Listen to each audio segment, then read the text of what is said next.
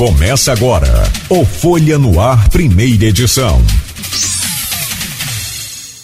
Segunda-feira, 14 de fevereiro de 2021. Começa agora pela Folha FM 98,3.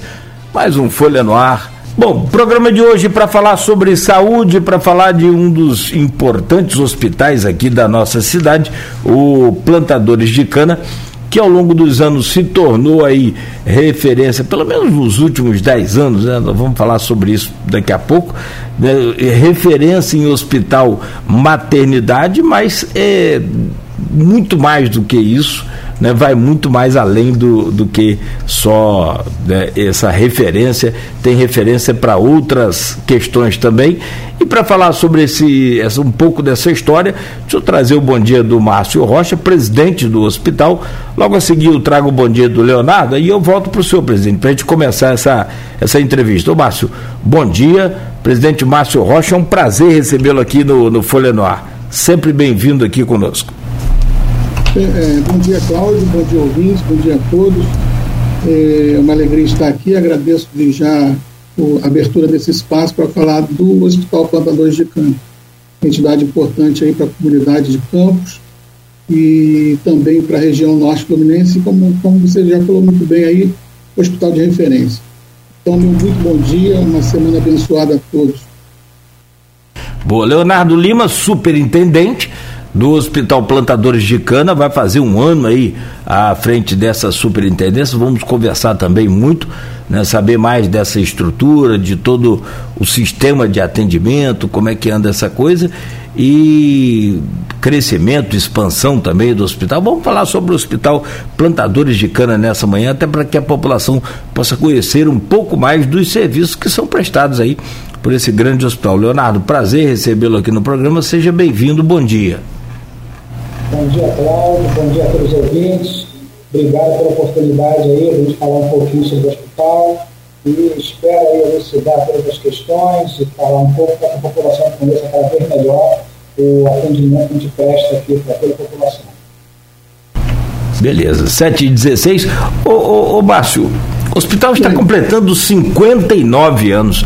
Rapaz, é, você lembrava bem, a gente se conhece há um tempo bom, né? Da, da, desde a Asflucan e você conhece muito bem esse hospital, então boa parte desse, não, não, não nos 59 anos, mas boa parte deles. Conta um pouco dessa história aí do hospital pra gente.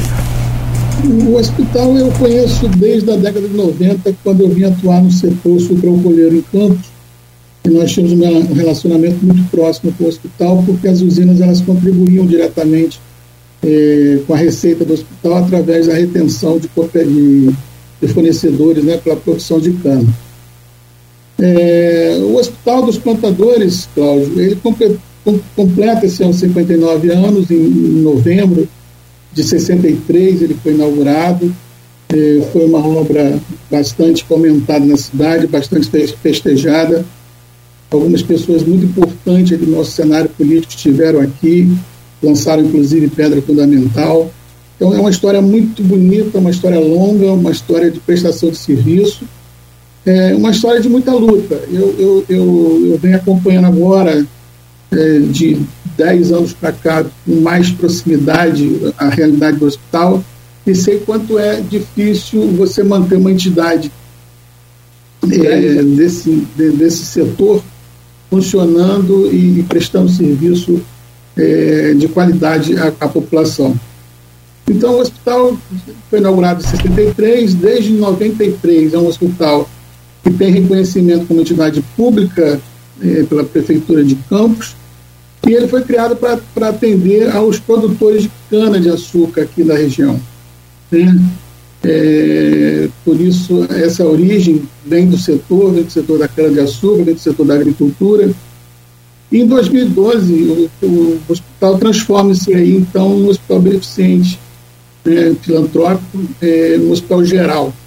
E hoje presta a toda a população, através do SUS, é, diversas, diversos serviços, com diversas especialidades, como cardiologia, clínica médica, oftalmologia, ortopedia, pequenas cirurgias, cirurgias pediátricas, ginecologia obstetrícia. Então, esse, esse, esse, é o grande, é o grande É a grande história do hospital, a grande mudança do hospital em 2012. Em 2014, o, o, o Ministério da Saúde ele defere o nosso pedido de concessão do certificado de entidade beneficente de assistência social, o que nos, o que nos habilita a adesão ao programa Rede Cegonha, desenvolvido pelo Ministério da Saúde, tornando assim o hospital uma referência em, em gravidez de, de partos de alto risco em toda a região. Hoje, hoje o hospital ele atende é, a, a, maior parte do seu atendimento é para gravidez, gravidez de alto risco, gravidez de risco, enfim. Mas, eh, como você disse mesmo, Márcio, tem uma série de outros serviços que são prestados pelo hospital, cardiologia, clínica médica. Como é que funcionam esses serviços? São todos pelo SUS? Tem atendimento particular? Tem atendimento é, é, convênio com plano? Como é que funciona essa parte? Basicamente, nós trabalhamos com SUS, mas o nosso atendimento também funciona da forma, no formato social, no formato particular, e temos alguns convênios aqui com, com, com entidades da, na, na, região.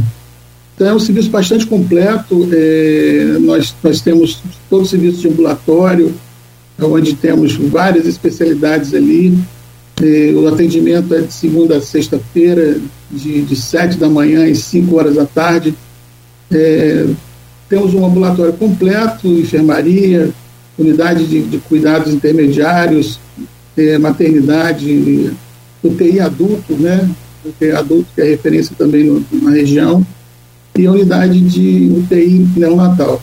Sabe por que eu perguntei? Porque é, é onde eu quero chegar. Como que se administra e, e eu falava até na, no bate-papo nosso aqui em off na semana passada, né, é, de que hospital filantrópico, hospital.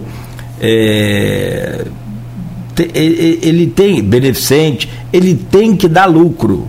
Mas as pessoas confundem essa coisa de dar lucro com é, é, ter que ter que é, é ter rendimento, ter que dividir. Não, não é isso não. É que todo hospital ele precisa dar lucro para reinvestir, para fazer o, o, o acompanhamento, para me, o melhoramento né, de equipamentos, essa coisa toda, e, claro, principalmente, acredito, também ser uma das suas metas aí, essa questão de, de urbanização, de reconhecimento dessa equipe. E aí eu entro nessa parte mais, mais administrativa sua. Como é que é? Porque você ganhou essa eleição aí para a direção do hospital, né, com o Frederico Paes, né, que é o, hoje o vice-prefeito de Campos. E ele saiu né, para ser candidato a vice, ganhou a, a eleição junto com o Vladimir né, e deixou você aí como presidente, que é natural da, da, da, do, do sistema. Como que administra esse hospital e qualquer outro com 90% só pelo SUS, sendo que a gente sabe, somos conhecedores, que a tabela do SUS é completamente é, incompatível e não passa nem sequer perto da nossa realidade. Bem, Cláudio, é, eu, eu, fui eleito em 2019 como vice-presidente na chapa do, do Frederico Paes. Por questões aí da política de campos, ele, ele precisou se afastar e, então eu assumi o lugar do presidente e atuo como tal desde 2020. É um desafio muito grande que ele colocou na minha mão, porque fazer parte de um time que já estava dando certo, que vinha dando certo, está dando certo, só aumentou a responsabilidade, né? É, e com isso aumentou também a motivação por, pela novidade do assunto, né? Tratar do dia a dia do hospital. É, em 2021, nós criamos aqui na, no hospital um conselho gestor, junto com o doutor Almir o doutor Veredito Pou, que são os conselheiros na área médica, são os diretores clínicos do, do, do hospital, que cuidam da parte médica. É, o Tito Enojosa, que você conhece bem, que é, que é, nosso diretor financeiro, também é conselheiro, é, faz parte desse conselho. E no conselho termina aí com o Leonardo Lima, que é o nosso superintendente. É, a nossa administração hoje, Cláudio, ela se baseia nas linhas de boas práticas de governança corporativista do, do, do, Brasil. E cabe ao, cabe ao superintendente, que é o Leonardo Lima, que vocês vão conversar um pouco mais com ele daqui a pouco, o papel de executivo principal. Na questão do resultado, é, nós não trabalhamos com o intuito de, de lucro. Nossa, nossa sociedade, nossa associação, ela não tem é, objetivo de lucro, por ser uma, entidade filantrópica né, e beneficente. Os resultados que a gente alcança né, é, mês a mês, eles são revertidos em investimentos, investimentos na, na própria equipamento, investimentos no, no atendimento, para ter um acolhimento melhor às mães, aos bebês, aos cuidados necessários. É, estamos comprando equipamentos, renovando o parque de equipamentos, porque temos equipamentos ali de longa data, então todo, todo o resultado do hospital é revertido a isso. Tá certo? Não, não, não é uma entidade que busca, que busca o lucro em si, ele busca um resultado. Deu superávit, a gente está festejando, a gente está tá, tá reinvestindo, a gente está aplicando. Os recursos, eu falo sempre em nossas reuniões, os recursos da entidade são extremamente escassos. Né? É, você não tem aquele corpo societário que faz um aporte de capital. E por isso nós dependemos sempre do, das verbas que são repassadas pelos serviços prestados ao SUS. Né? Então, por isso que toda vez que, que há um, um, atraso de alguns dias, a gente logo fica muito preocupado porque os compromissos eles não param. E o hospital hoje é um hospital porta aberta, uma maternidade porta aberta, né, uma maternidade que trabalha 24 horas, não pode recusar paciente, não pode recusar atendimento, e temos que manter essa máquina funcionando, com todo o corpo clínico, médico, todo o corpo de enfermeiro, né, é, sempre atento às demandas que podem, porventura, aparecer a qualquer momento. Então, esse basicamente é o desafio de todos os dias e todas as semanas. É, até porque a gente falou, eu, eu repito, a, a, tabela paga executada pelo SUS é muito distante da nossa realidade, né, presidente? Essa tabela não, teve, não tem reajuste há 18 anos, a notícia que eu tenho dentro. Então, se você colocar aí essa inflação que ocorreu nesse período todo, você vê que é um, é um, é um desafio, é um exercício interessante. Eu acho que todo executivo de finanças deveria trabalhar no hospital pelo menos um ano para poder adequar o, a tabela SUS é, a um atendimento de qualidade, um atendimento que não pode faltar, e, e, e ainda fazer com isso é, caixa e, e compromissos em dia. Hoje nós temos um complemento da, da Prefeitura de Campos, né, somos contratualizados com eles, e essa, esse complemento é que realmente vem colocar um pouquinho mais de alento no, no, nos, nas nossas contas. Mesmo assim, é, desde 2017, nós também não temos, nós não vimos reajuste nessa tabela. Então, nesse período aí, nós temos mais de 23% de, de defasagem. Mas, é, com muita, muita conta, muito exercício, muito trabalho, o Leonardo está aí para confirmar a gente vem, vem administrando o hospital, graças a Deus, eh, mantendo salários em dia, eh, fornecedores em dia, equalizando aí tributos federais que, que parece que somos isentos, mas acabamos recolhendo aí imposto de forma invertida, porque você, quando você adquire, você tem imposto. E por sermos uma entidade isenta de imposto, parece que não se, não se tem problema com, com, com tributos federais, mas temos sim é, que administrar isso também. É, é, é uma realidade do Brasil. É, houve um momento, inclusive, o senhor falou aí agora há pouco, que o salário em dia, mas houve um tempo aí que é, os salários, principalmente da equipe de enfermagem, estavam atrasados. Hoje, como é que está essa realidade aí da, da entidade? A, a saúde financeira do plantadores? Em 2020, quando eu cheguei e assumi a, a, a, presidência, nós tínhamos sim um, um, salário atrasado por conta dos atrasos no, repasse da prefeitura. Né? O governo anterior ele, ele, ele deixou de repassar 17 meses parcela da prefeitura, parte da prefeitura, o que deixou o hospital numa situação bastante delicada. Né? Infelizmente, tivemos aí problemas com, com pagamento de fornecedores, pagamento de impostos, pagamento de salário.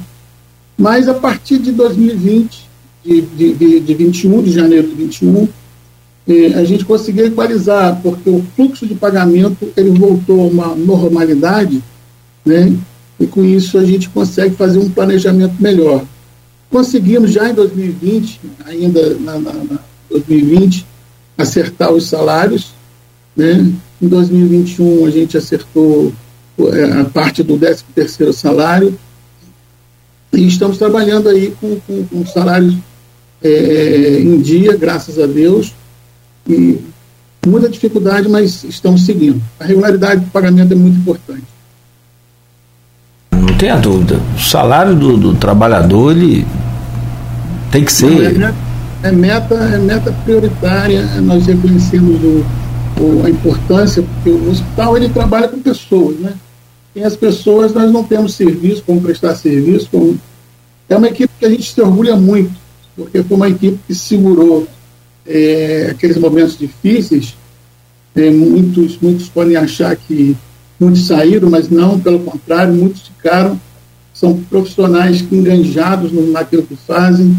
E isso é, me sensibilizou muito, sensibiliza muito a diretoria, porque é, nos momentos difíceis eles, seguraram, a, vamos dizer assim, a peteca e ficaram junto ali até as coisas se acertarem. E hoje as coisas estão se acertando, as coisas estão caminhando bem, e eu só tenho a agradecer a toda essa equipe do hospital, que eu tenho muito orgulho de conhecê-los. Eu fui muito bem acolhido e, e eu, eu, fico, eu, fico, muito feliz com isso.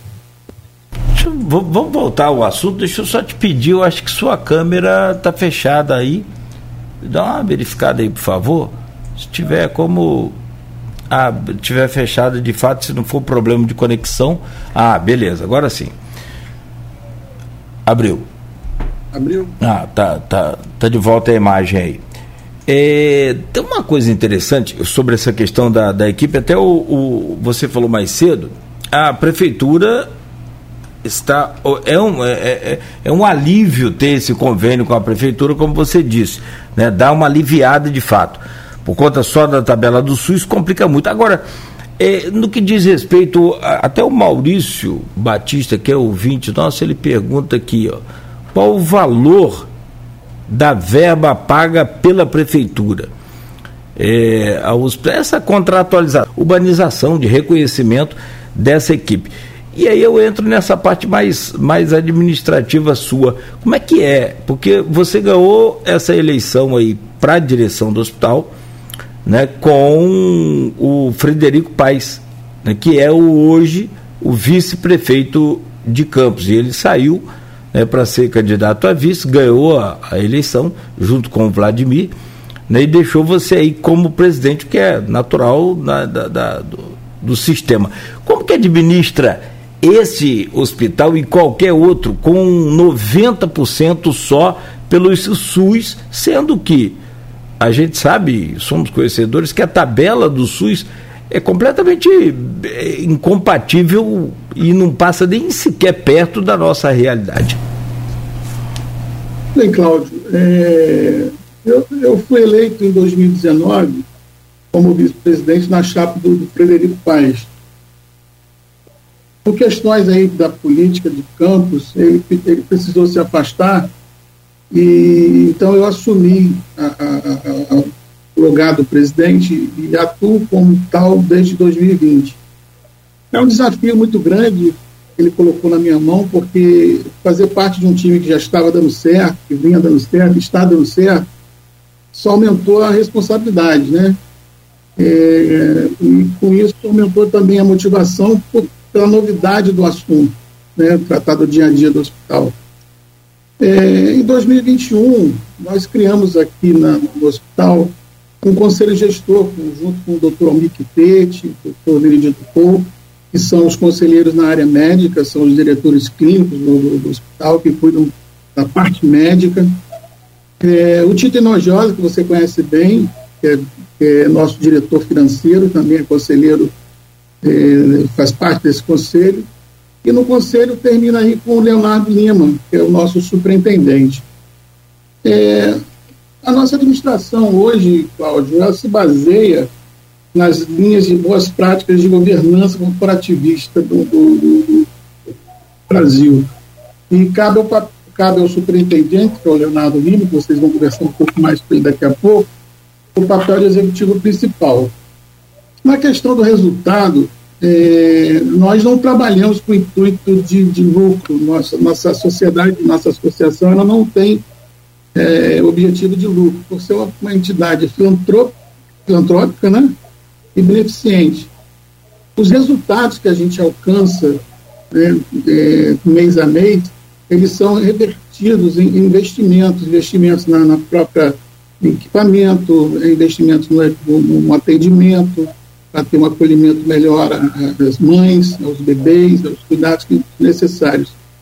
É, estamos comprando equipamentos, renovando o parque de equipamentos, porque temos equipamentos ali de longa data, então todo, todo o resultado do hospital é revertido a isso.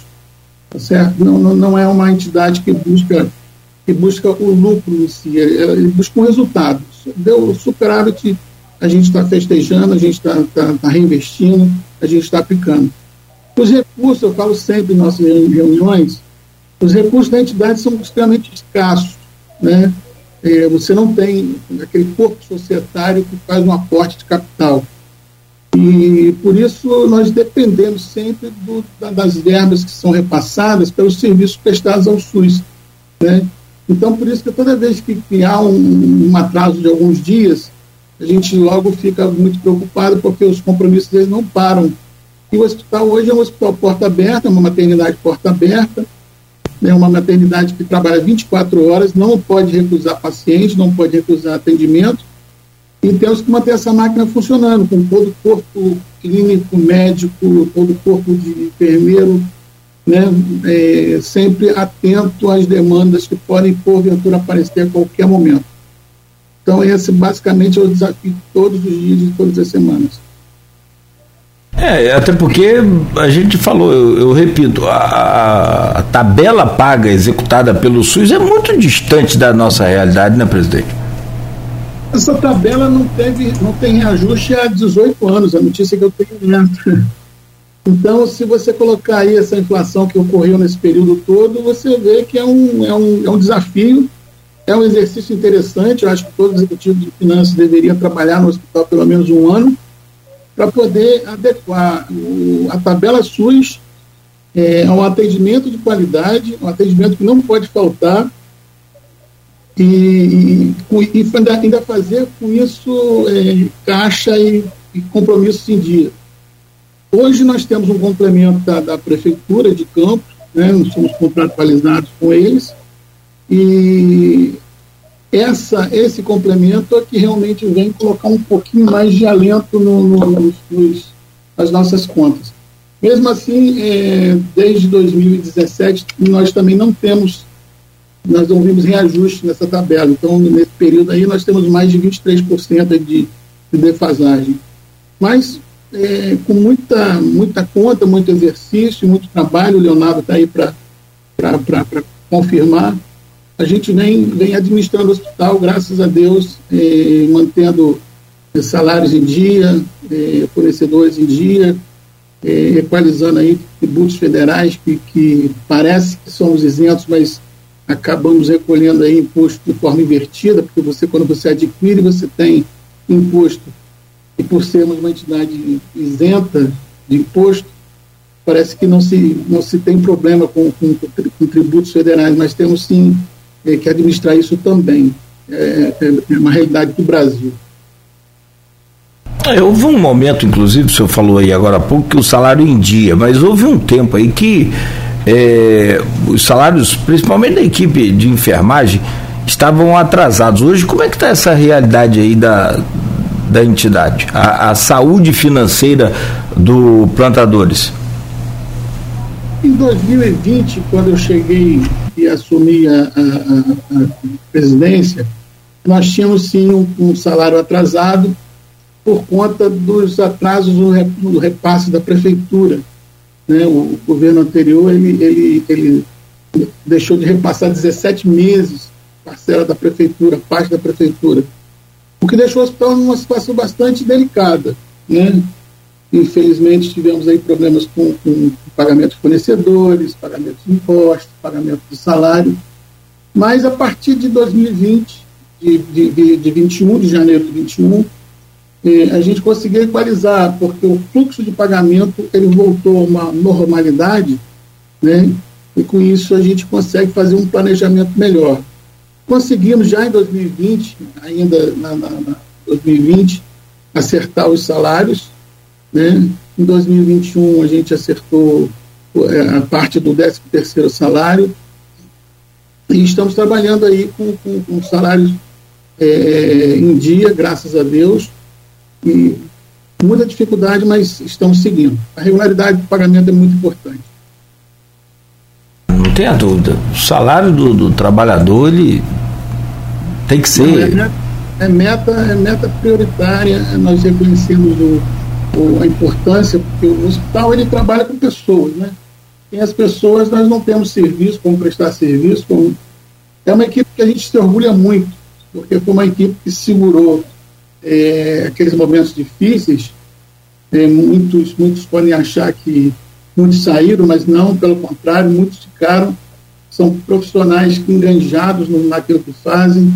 E isso é, me sensibilizou muito, sensibiliza muito a diretoria, porque é, nos momentos difíceis eles, seguraram, a, vamos dizer assim, a peteca e ficaram junto ali até as coisas se acertarem. E hoje as coisas estão se acertando, as coisas estão caminhando bem.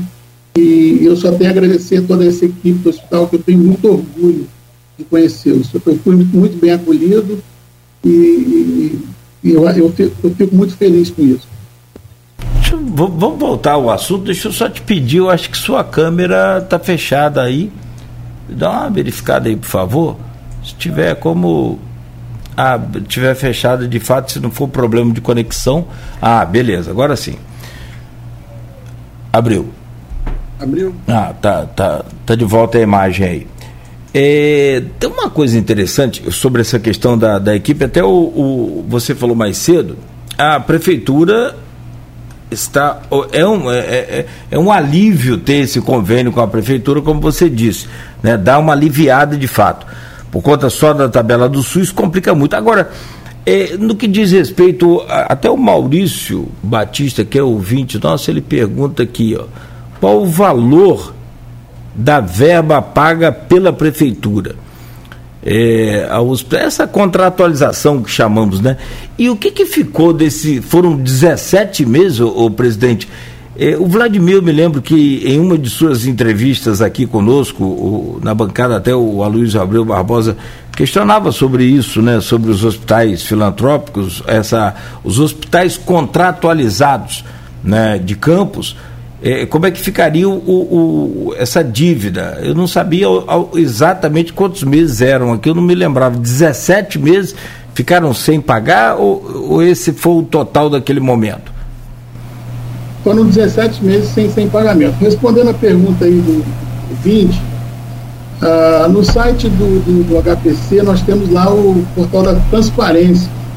Né? O portal da transparência ele traz ali todas as informações de todos os recursos recebidos pelo hospital e, todo, e, todo, e toda a aplicação desse recurso. Então, para não, não ficar aqui estimando valores ou, ou falando sobre valores que não estão exatos, eu peço ao, ao ouvinte que, que, acesse o nosso portal, está lá a informação. Eu tenho a informação lá mês a mês, né, e temos a informação também é, consolidada anualmente. Né. É, o assunto da prefeitura são 17 meses do governo anterior. O governo atual está muito sensibilizado, a gente está satisfeito com isso. É, estamos às margens aí de fechar um acordo, de acertar pelo menos 50% dessa, dessa dívida. A gente está em fase final aí de, de levantamento de valores, de consolidação de valores, de questionamento de valores, mas tudo feito de forma igualitária aí com todos os hospitais contratualizados, então estão todos nesse mesmo patamar. E esperamos aí nos próximos eh, dias né, que esse acordo seja fechado, que esse acordo seja consolidado e que a gente consiga recuperar, pelo menos agora, nesse momento, 50% dessa, dessa, dessa verba né, que ficou para trás. Uma verba, Cláudio, é uma coisa muito interessante um serviço prestado, tá? Um serviço prestado à população, um serviço contratualizado, prestado e não pago, né? E é muito difícil eh, você conseguir administrar. Eu, eu, acho que foi uma, uma, uma, uma vitória muito grande da, da, da, administração anterior tocar o hospital sem essa parcela de recebimento. É uma coisa assim, eu não conseguiria pensar nisso.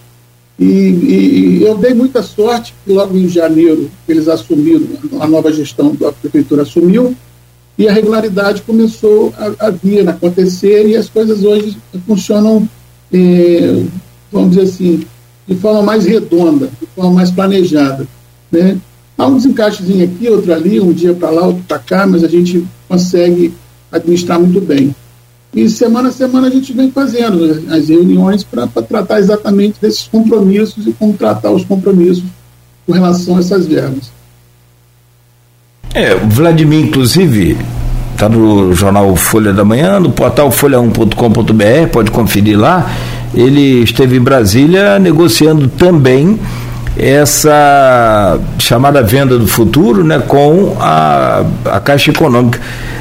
Segundo os especialistas aí, o próprio secretário que esteve conosco aqui também é, na semana passada, é, ele falava que é praticamente impagável a dívida com a Caixa sendo cobrada do jeito que está. Dá 1 bilhão e 200 milhões, né? 50% da arrecadação anual de, de campos, hoje. Mas segundo lá o, a equipe da Prefeitura Econômica, né? E a própria equipe fala né, que isso é impagável, mas no caso de vocês não, no caso de vocês, é, é, inclusive, existem documentos, né, tudo documentado, tudo empenhado, tudo devidamente correto, né, ô Márcio? Exatamente, todo, todo, todo o serviço prestado ele, ele está documentado, ele já foi auditado, inclusive, mas é, divergências existiram, mas são pequenas divergências, nós estamos aí recorrendo às, às, dúvidas que surgiram, né? está tudo documentado e o serviço prestado. Infelizmente, a, a, a gestão anterior ela realmente não cumpriu aí com, com, a parte do contrato dela, que era fazer o repasse.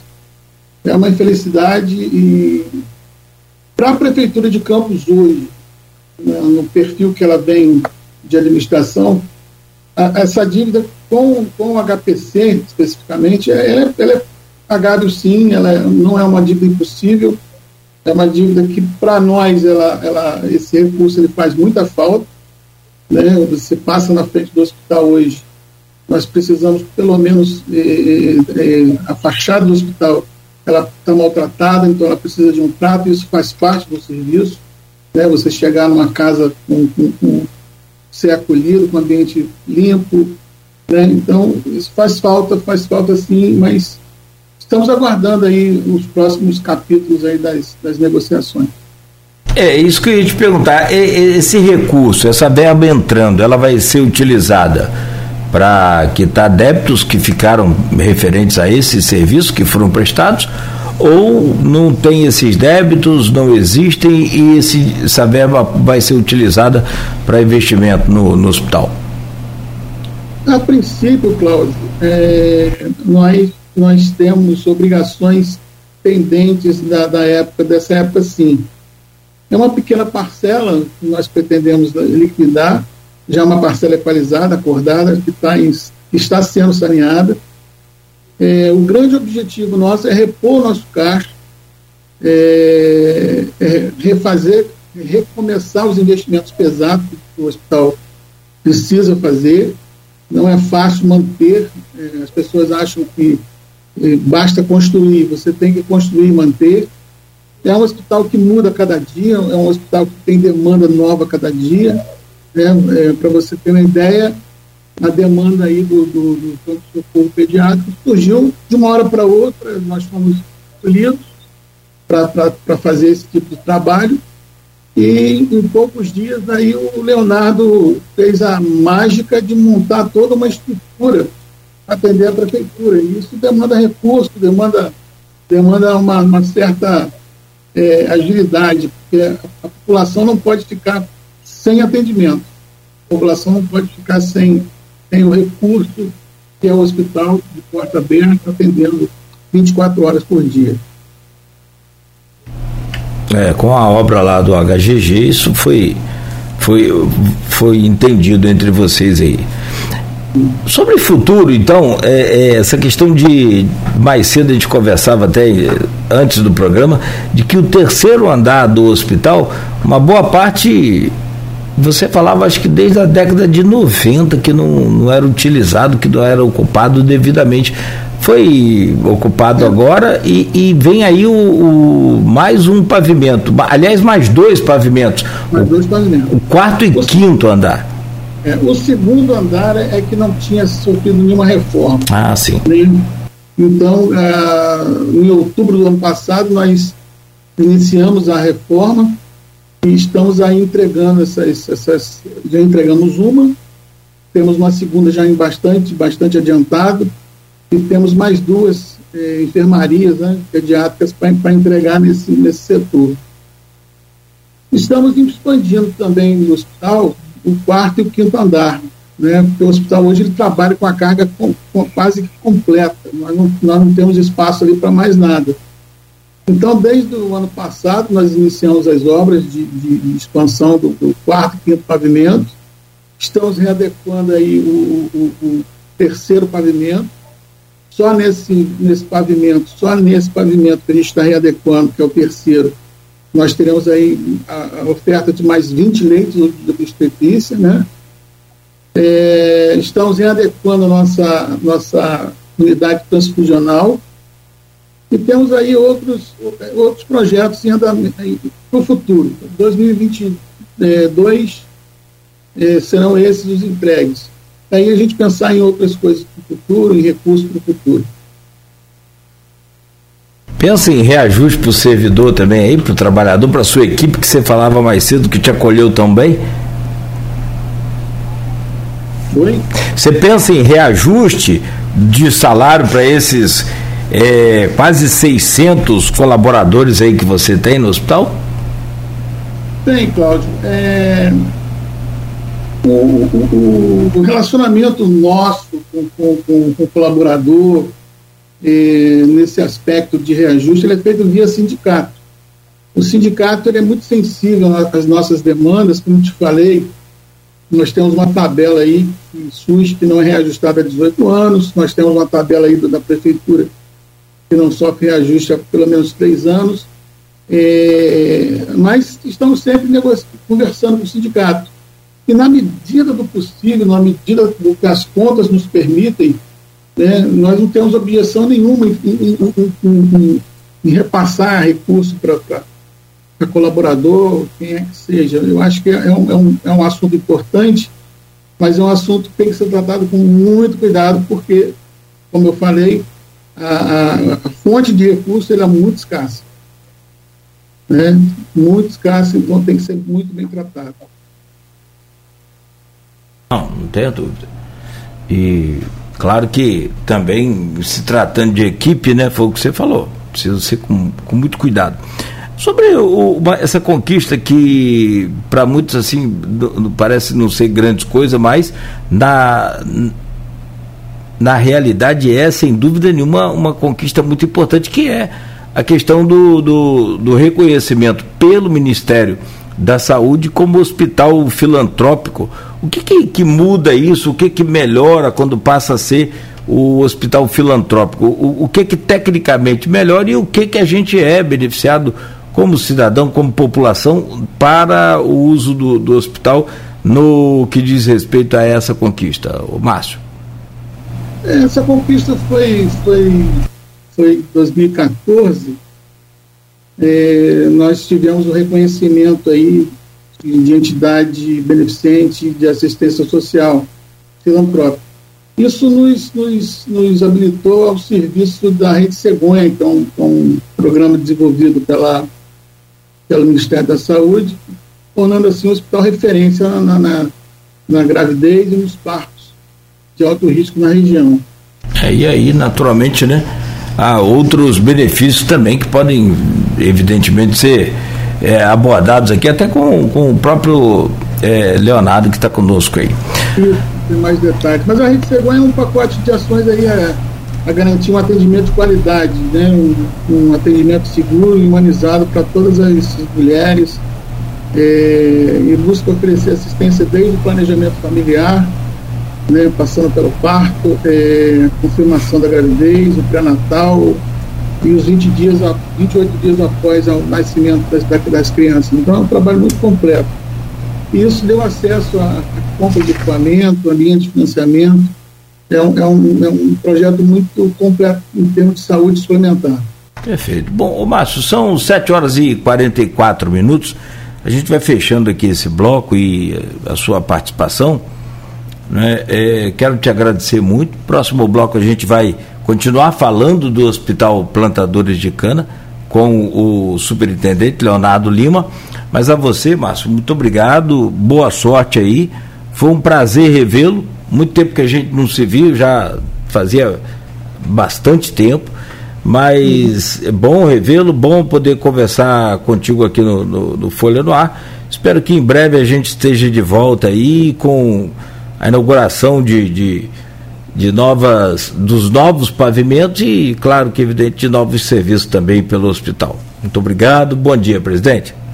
Muito obrigado, muito obrigado pelo espaço, espero ter esclarecido, né? É um prazer em revê-lo e estamos à disposição, à disposição sempre, o trabalho sempre é o nosso foco, tá certo? E gostaria de desejar a todos aí uma semana abençoada, uma, semana alegre. Muito obrigado. Falar em esclarecimento, até falei mais cedo aqui, mas está a, a, própria notícia já está clara, mas foi vinculado o nome do, do, Hospital Plantadores de Cana e tem gente que confunde. A polícia está investigando suposto desaparecimento de bebê após nascimento. Só que é, ele não nasceu no Hospital Plantadores de Cana. Como é que foi esse caso? Na verdade, esse caso, a mãe já chegou no hospital sem a criança, né? Ela, ela teve o trabalho de parto ocorrido na, em sua residência. Então, o foco da investigação está todo nesse sentido. A, a princípio, a equipe médica avaliou e verificou que ela realmente tinha passado pelo, pelo, por um trabalho de parto. Mas só que a, a, notícia que eu tenho é que, na verdade, ela sofreu um aborto espontâneo. Né? É uma notícia que eu não tenho confirmada, mas é uma notícia que foi vinculada aí durante o final de semana. Mas é, não, essa história não tem nada a ver com o hospital, não ocorreu no hospital. A mãe simplesmente foi acolhida no hospital para seu atendimento. Perfeito. Tá certo, presidente. Um grande abraço, bom dia para o senhor, muito obrigado mais uma vez. Obrigado, bom dia a todos. São bom sete horas. A gente faz uma pausa rápida aqui, então, no Folha no Ar. Conversamos com o presidente do Hospital Plantadores de Cana, o Márcio Rocha. Né? Ao vivo a gente faz essa pausa. Voltamos ainda para falar do Hospital Plantadores de Cana com o Leonardo Lima, superintendente do hospital, e a gente conversa aí mais sobre o hospital no próximo bloco.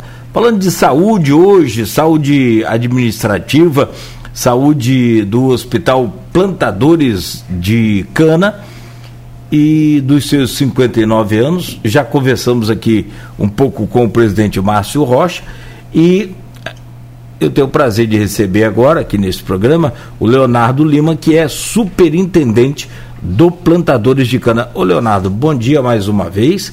É, seja bem-vindo. Antes de você falar do, do, do hospital e dessa coisa toda, dessa parte técnica aí do hospital, é, me fala sobre você. Você tem, tem um ano que está aí é, no cargo e você é do Rio, né?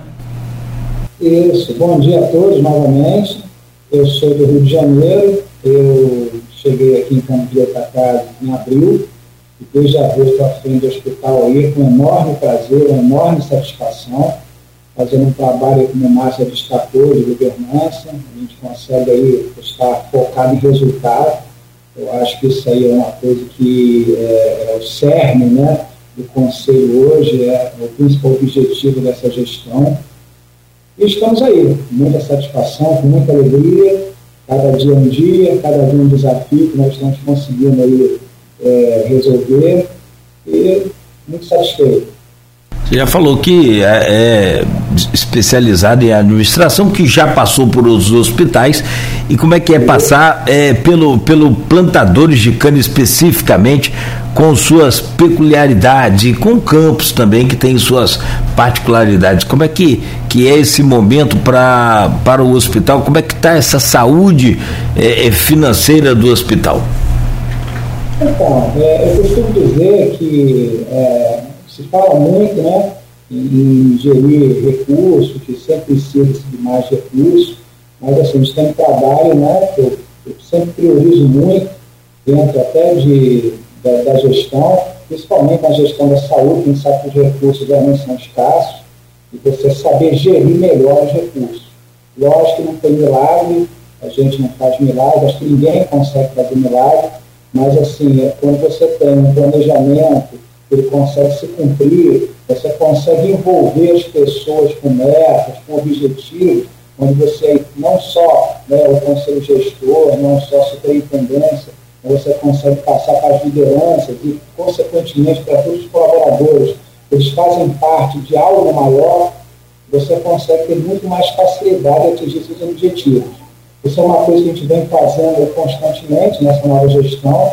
Os objetivos todos eles são passados para as equipes, a gente consegue compactuar isso com todas as pessoas, consegue explicar, treinar. Então, assim, acho que é muito mais fácil quando você tem uma equipe, ela sabe a importância dela dentro do hospital, ela sabe onde ela tem que chegar, sabe onde ela precisa chegar. Isso é muito transparente, é muito ventilado em todos os lugares. Então, acho que isso é um segredo também do nosso sucesso aí. A gente sabe que a saúde ela é a coisa mais complexa, né, que a gente pode dizer, a tipo de gestão, porque você envolve vida principalmente. Então, assim, a cada dia, como eu falei, a gente tem novas situações que tem que se adaptar, a resolver, mas, né, desde dessa, eu posso falar na minha gestão, a partir desse um ano quase que eu estou fazendo aqui, eu acredito que a gente tem atingido bastante resultados. Fala um pouco sobre esses resultados aí que você fala, que você traça com sua equipe. Como que são esses resultados? Quais são esses objetivos que você traça no que diz respeito à administração com essa equipe? Está é, é tá relacionado à qualidade de atendimento, a tempo de espera? Como é que funciona essa, essa parte dessa, dessa produção do hospital? Então, hoje a gente tem uma, uma visão de ter um, um, um, atendimento que seja de excelência. Quando eu falo de atendimento, Cláudio, eu não falo somente o atendimento externo. Eu consigo entender que nós temos aqui dois tipos de público. O meu cliente interno, o meu colaborador, que aí entra o meu médico, entra ah, o meu enfermeiro, entra o pessoal de retaguarda, que é o nosso administrativo, rouparia, limpeza, higienização, tem toda uma estrutura que move né, e um cliente externo para o paciente. Então, a gente tenta priorizar como atender sempre melhor esse cliente interno, que é o nosso colaborador, e como atender sempre melhor esse cliente externo, que é o nosso paciente. A gente tenta sempre movimentar ações que são planejadas, são testadas, são revistas para poder ver se elas estão realmente funcionando e a tempo hábil a gente conseguir é, corrigir, melhorar, mas existe essa, essa visão, essa filosofia da, da, da gestão para poder atender esse cliente interno e esse cliente externo. Já deu para imprimir seu ritmo aí no, em um ano? Acredito que sim. Como o próprio presidente Márcio falou, a gente conseguiu impor né, uma visão de governança então, foi criado um conselho gestor. Esse conselho gestor ele tem muita afinidade.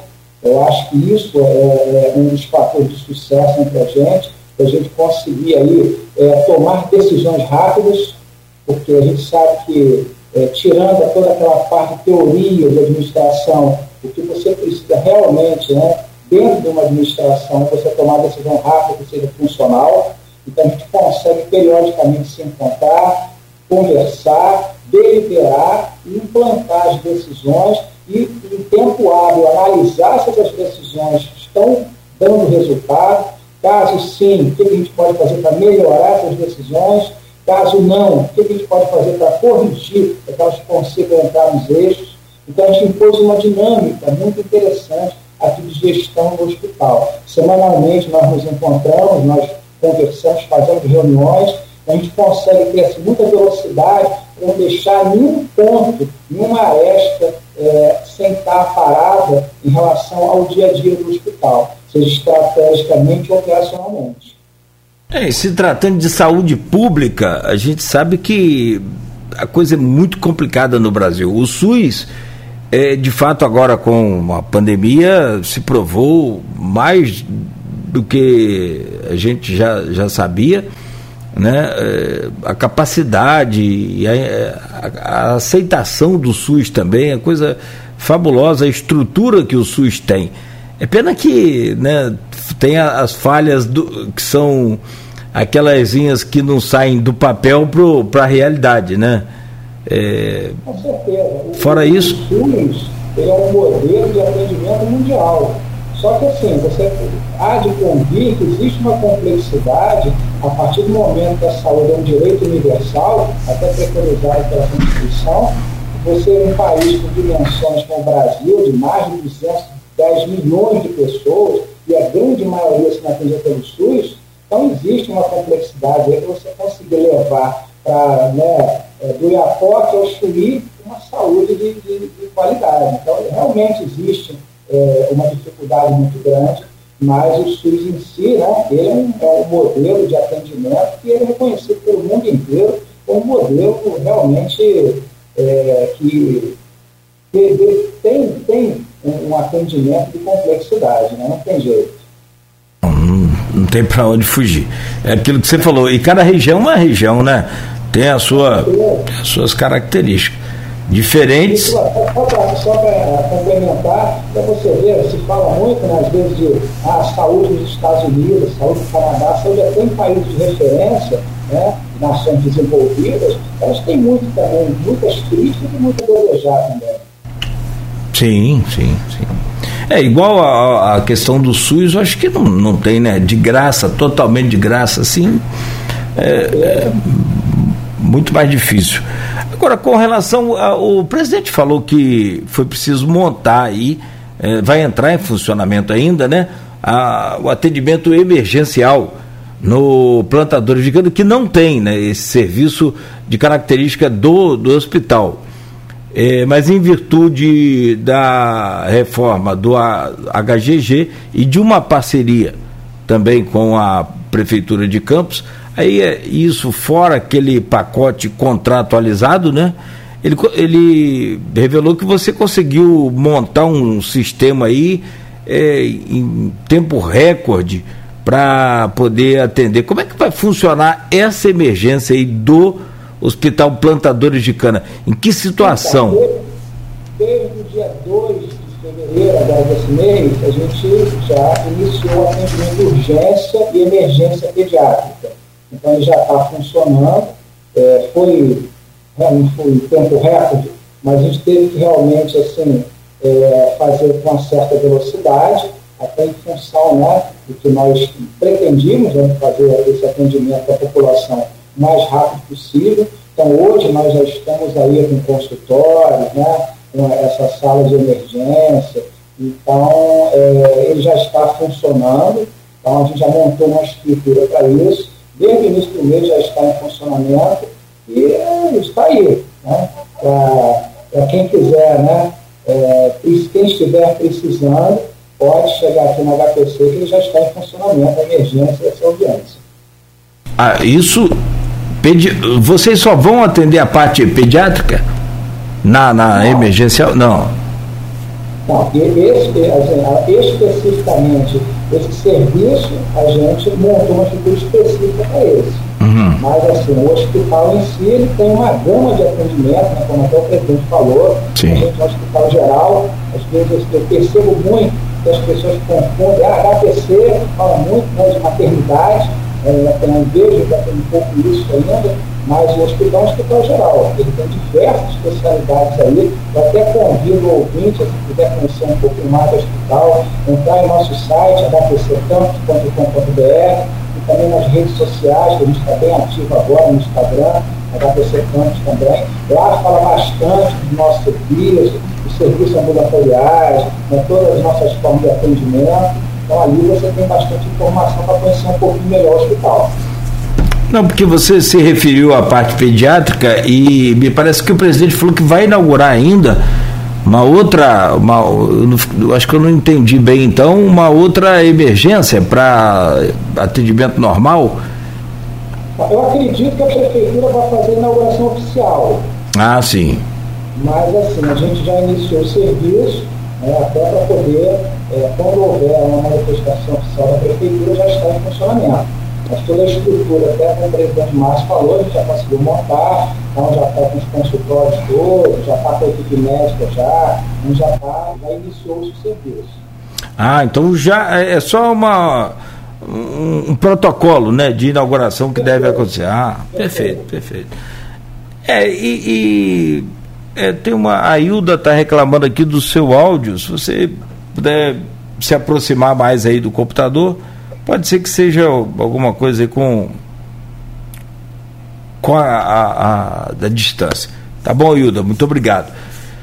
É, o, o, Leonardo, e com relação a essa questão do futuro, como é que fica aí é, depois dessa, desses, desses momentos aí complicados dessa pandemia que segue, né, essa gestão da saúde, o que que muda? A gente falava agora há pouco aqui sobre a volta às aulas e que aí nunca mais né, será a mesma coisa.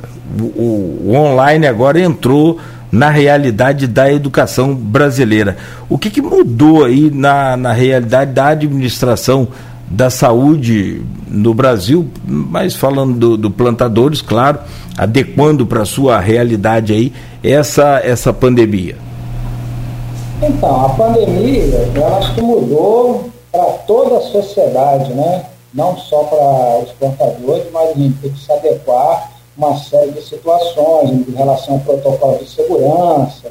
É, outro dia, eu estava até brincando aqui, é, veio uma pessoa para mim e falou assim, ah, testei negativo. Aí ele falou, ah, parabéns. Ainda falei assim, você vê, hoje em dia você dá parabéns quando a pessoa hoje não, não está com Covid, né? Então, assim, você vê como é que a sociedade mudou, né?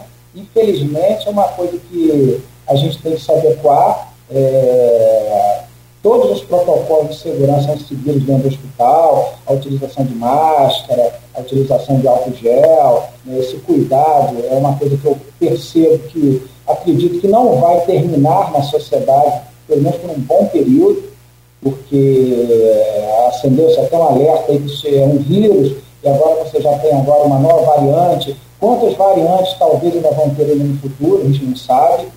Então, assim, acho que tudo isso mudou bastante a rotina das pessoas, né? E aqui no hospital a gente também mudou-se isso, basicamente em função de promover uma segurança para o paciente né, e para o colaborador que seja condizente ao momento que a gente está passando. Falou bem.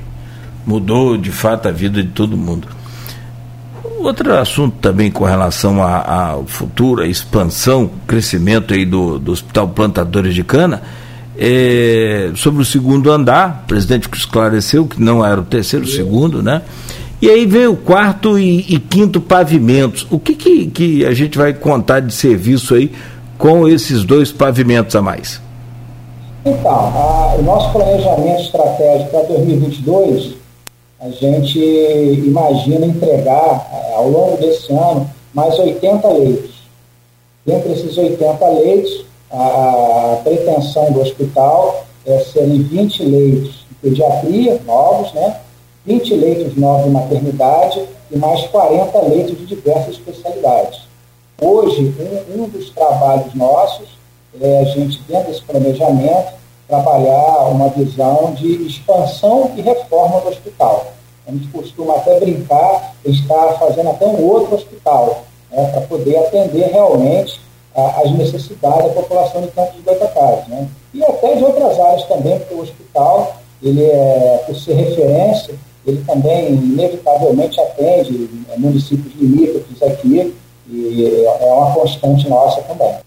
É, e tem, hoje a estrutura do hospital já não é pequena, né? Então não. cresce com, com esses e dois. A gente é um hospital que tem em torno de 230 leitos. Então já é um hospital de grande porte. Sim, sim, sim. É o maior que você já passou? Um dos maiores. Já, já tive a oportunidade de trabalhar em hospitais é, de, de, grande porte também, hospitais de trauma, são situações até um pouco diferentes. Diferente. Mas assim, é um hospital um dos maiores que eu já passei. Sim. É, agora, com relação a números e atendimentos, é, o presidente chegou a falar aqui que teve momento em que já foi realizado aí, ou foram realizados, mais de 500 partos por mês. Como é que estão, est estão esses números hoje em termos de, de tanto de parto, né, porque o hospital hoje é uma referência no que diz respeito à, à maternidade, né? E, e os atendimentos, no, no geral, quais, com, como que estão esses números? Então, até reforçando, né, o hospital, no nosso site, a gente até por uma, uma questão de, de, de transparência, nós temos o nosso portal e ali estão é, destacados né, todos os nossos números de atendimento, de exame, de parte, né? Você tem ali mês a mês o consolidado. O, o hospital, se você for olhar, né, só para dar um dado, se você for olhar o consolidado de 2021, você vai ver que o hospital ele tem uma média de mais de 400 partos mês. E chegamos a fazer, se eu não me engano, em março, 550 partos é, no mês. Então, assim, é, ele é um hospital que realmente ele tem é, a referência né, nessa parte de maternidade, não só para a cama, como toda a região. E tem esse atendimento regional também, não é, Leonardo? Não é campus só. É o hospital sim, que. Sim, é todo o norte fluminense. Todo o norte. É, e na verdade. É, e na verdade quem procurar, não é? Não é. Noroeste, não é.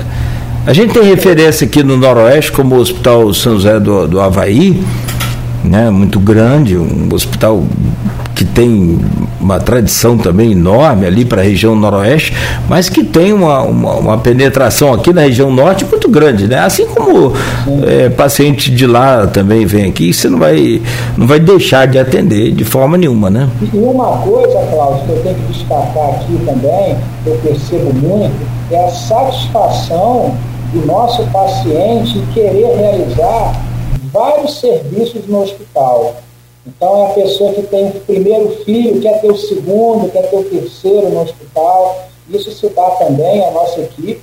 A nossa equipe aqui, eu tenho que destacar isso, é inevitável. Nossa equipe extremamente especializada, multidisciplinar. Então, acho que isso é um dos fatores maiores de sucesso.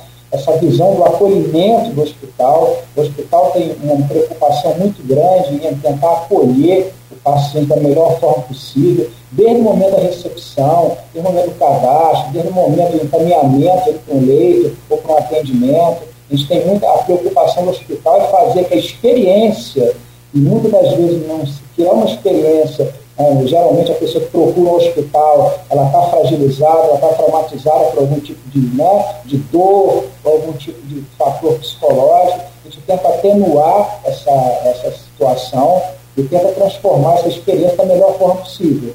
Então, assim, o que eu percebo muito ali no hospital são pessoas que é, tiveram um atendimento e mantêm esse atendimento aí ao longo de toda necessidade, ao longo da vida dela inteira. Ela tem o primeiro filho, quer ter o segundo, ela veio aqui no atendimento médico, quer permanecer sendo atendida aqui. Então, eu percebo que existe muito isso. Isso vai se construindo. Isso não é do dia para a noite. A gente tem profissionais aqui que atendem há décadas, 20, 30 anos, entendeu? Eu acho também que isso é um dos maiores fatores de sucesso do hospital. Ah, a qualidade da equipe é fundamental, né? Fundamental. Ah, nesse caso aí também não, não, pode se abrir mão. Quem me mandou um vídeo recentemente muito, muito feliz aqui, muito entusiasmado, foi o, o, o Tito Inojosa, que era mostrando imagens, eu acho que até postei lá na, nas minhas redes sociais, é, também com, com, orgulho, porque a gente conhece um pouco da história desse hospital, é, e, e, ele falava, mostrava no vídeo ali uma nova é, enfermaria para para as mamães, né? É, as puérperas. É, essa enfermaria modelo já foi inaugurada. E qual, qual o projeto? Fala sobre essa enfermaria aí para a gente entender. Essa pergunta é uma pergunta boa, porque a, a gestão ela tem uma filosofia de ter um tratamento igualitário para o paciente SUS e particular. Isso eu acho que já é uma diferença na nossa visão. Então, a ideia é ter a mesma enfermaria que eu posso vir a colocar um paciente particular pagante, eu vou colocar um paciente SUS também.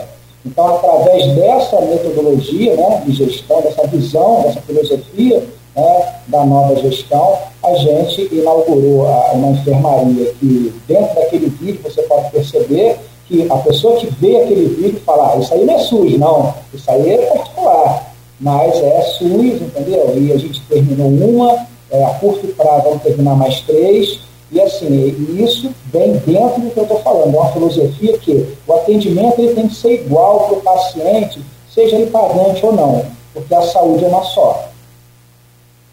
Aí vem a outra pergunta, complemento dessa, como manter aquele padrão? Porque no particular, você vê, e aí, tanto no público também, como você acabou de falar agora, é, a inauguração entrega aquela coisa perfeita, maravilhosa, mas a manutenção muitas das vezes não acontece quando você vai ali, daí um ano, daí seis meses, e, e a, a a rotatividade é muito grande, né? Você vai no hospital público, o número de, de usuários é gigantesco.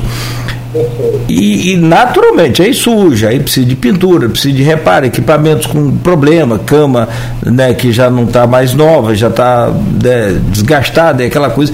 Como é que, que é o, a, essa coisa de programar essa manutenção para permanecer da mesma forma que foi inaugurado e entregue? Então, isso aí está dentro da linha que eu falei inicialmente para você, da gente ter é, metas e objetivos junto à equipe.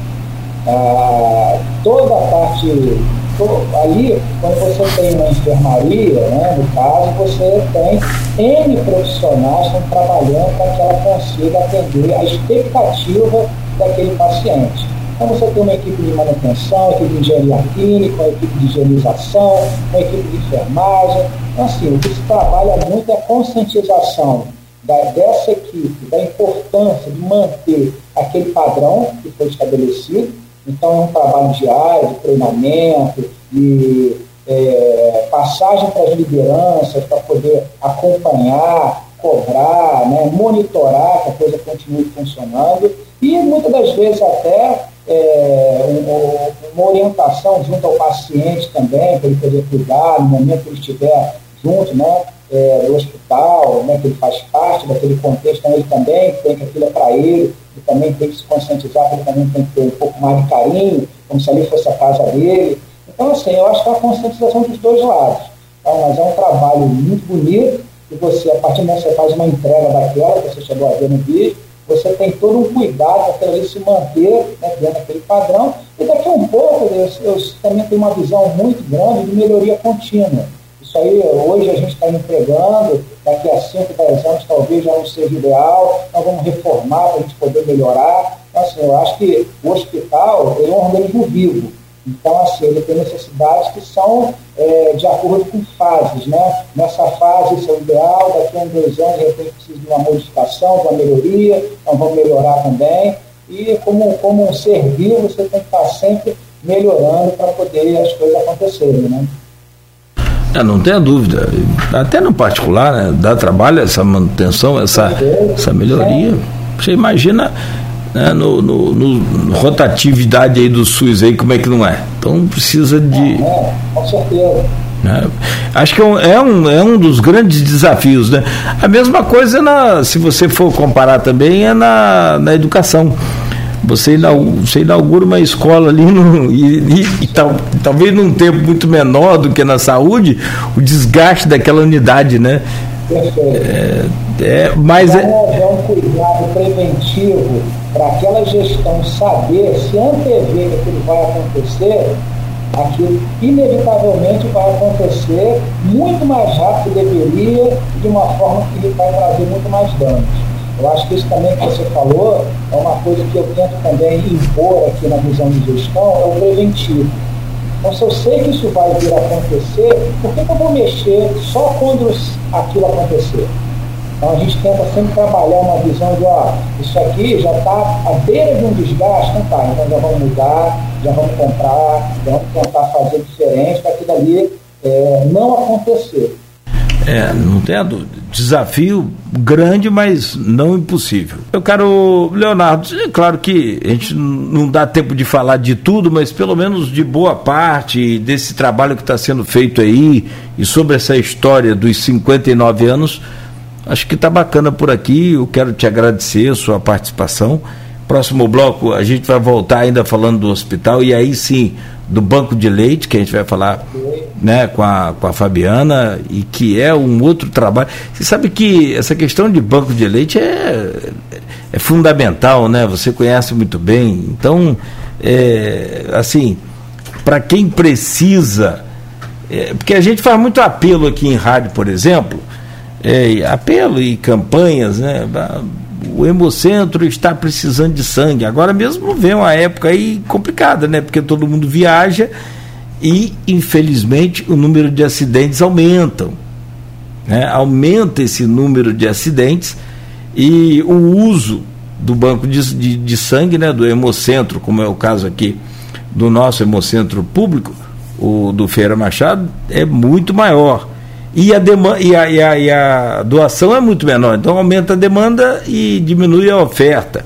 Quer dizer, fica muito difícil. Mas o, o, eu me vi numa situação assim interessante, vamos falar sobre isso, que é a doação do leite materno, né, do leite humano. E isso também é, é outra, é outra parte da sua gestão também que precisa ser muito bem olhada, né?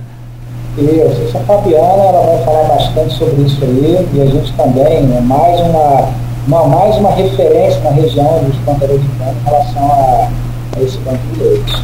Ah, não tenha dúvida. Leonardo, muito obrigado. Bom dia para você, foi um prazer conhecê-lo. Obrigado por estar conosco aqui no Folha no Ar. Uma honra, né? uma boa semana e até breve, se Deus quiser. Eu agradeço imensamente, prazer foi meu Espero ter esclarecido aí a maioria das dúvidas e queria convidar a gestante, seja em particular também, né, é, a conhecer, a conhecer o hospital. O hospital está aí de portas abertas para todos. Queria que é, entre em nosso site também, entre em nossas redes sociais, venham ao hospital, vocês vão ser muito bem por isso, pegar informações, entender como o hospital funciona. Eu queria convidar todas as pessoas, os gestantes também, a virem conhecer o hospital. E novamente agradeço aí, agradeço a oportunidade, agradeço a todos os ouvintes aí a paciência e uma boa semana para você e para todos. Um grande abraço. Valeu, Leonardo. Um grande abraço, muito obrigado. São 8 horas 24 minutos. Conversamos com o Leonardo Lima, superintendente do Hospital Plantadores de Cana. E a gente faz uma pausa rápida aqui neste programa de hoje, que volta a falar ainda sobre o Plantadores de Cana, só que agora né, do banco de leite materno e também de toda a estrutura que tem né, por conta do atendimento nesse pré-natal e também às criancinhas, aos bebês recém-nascidos e as, as puérperas, né, as mães né, recém é, é, é, gestantes com o recém-nascimento aí do seu filho. E tem uma série de dificuldades né, que a gente acompanha também, até para o bebezinho pegar o, o jeito né, de, de mamar, aquela coisa toda conversando aqui neste programa sobre o Hospital Plantadores de Cana, que vai completar agora este ano 59 anos de prestação de serviço aí à nossa população. E já falamos aqui com o Márcio Rocha, com o Leonardo Lima, presidente e superintendente do hospital né, respectivamente. Agora a gente tem o prazer de receber a Fabiana Passos, que é do Banco de Leite Humano, E esse programa que tem o oferecimento de Proteus Serviços de Saúde e Medicina Ocupacional, com a qualidade certificada ISO 9001-2015, Unimed Campos, cuidar de você, esse é o plano. Laboratórios Plínio Bacelar e o apoio de Unicred Norte Lagos, quem conhece, valoriza. Fabiana Passos, coordenadora do Banco de Leite Humano do Hospital Plantadores de Cana. Que prazer recebê-la aqui nesta manhã. Muito bom dia, seja bem-vindo ao Folha no Ar. Bom dia, Cláudio. É, muito obrigada pelo convite, muito obrigada por né, trazer essa, esse tema é, da doação de leite materno, né? Até porque poucas pessoas né, é, sabem disso, então eu te agradeço pelo convite. É, fica uma coisa assim muito. É, não sei se restrita, mas é, é mais voltado para quem está envolvido com, com a situação, né? Já o sangue parece que ele popularizou, conforme eu falava aqui antes, não, Fabiana? Sim, porque realmente, né, quem está ali amamentando, então acaba sabendo naquele momento a importância do, do leite materno, né? E acaba sabendo por outras pessoas. Mas eu costumo falar também que quem não tem leite para doar pode doar apoio, né? Então pode apoiar aquela mulher que está amamentando, pode nos apoiar, né? Divulgando a, a mensagem de doação de leite materno, a importância desse leite materno, porque o leite materno ele não é importante só para a mulher que, para aquele bebê que está recebendo leite, mas ele é importante também para a mulher, né? Para a saúde dessa mulher, é importante para a economia dessa família é importante para a saúde da, do bebê e importante também quanto a gente com, como comunidade, né, como sociedade. É, a gente sabe que alguns estudos mostram que a criança, né, o bebê que recebe leite materno, é, existe alguns estudos que mostram que futuramente ele será um adulto mais sucedido, né, é, é, psicologicamente, é, financeiramente. Então, assim, a gente tem estudos é, que falam a respeito disso. Né? E isso é muito importante. Ah, não tenho dúvida. E não é só fisicamente, né, que você vai ter uma, uma infância mais saudável, não, e uma vida mais saudável com leite materno, mas também eu entendi bem sucedido, o né, o intelecto, é, que é fundamental, é, não tenho dúvida. Ô, ô, Fabiana, como que funciona? Como é que é o processo de doação de leite, desde o, o primeiro contato até efetivamente a doação do leite? E como que ele é é, utilizado, como que ele é, é, é guardado devidamente aí no, no, banco de leite? Como é que funciona essa estrutura mecânica do, do banco de leite? Então, nós temos o Banco de Leite Humano como rede brasileira de banco de leite. É, a gente trabalha sobre um, um rigor de, de qualidade desse leite materno. Então, primeira coisa, para essa mulher se tornar uma doadora, ela precisa primeiro passar por uma triagem. Ela necessariamente não precisa ir ao banco de leite, né?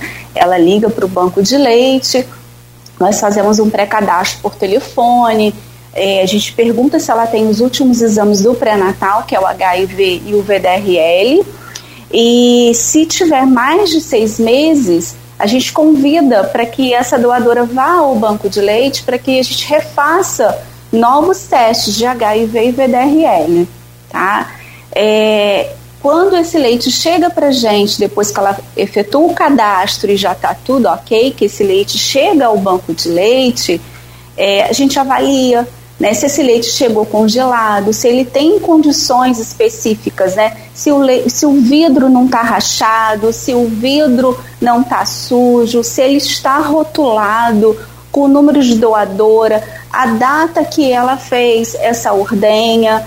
Então, é, a gente faz toda essa triagem antes desse leite entrar para o nosso estoque.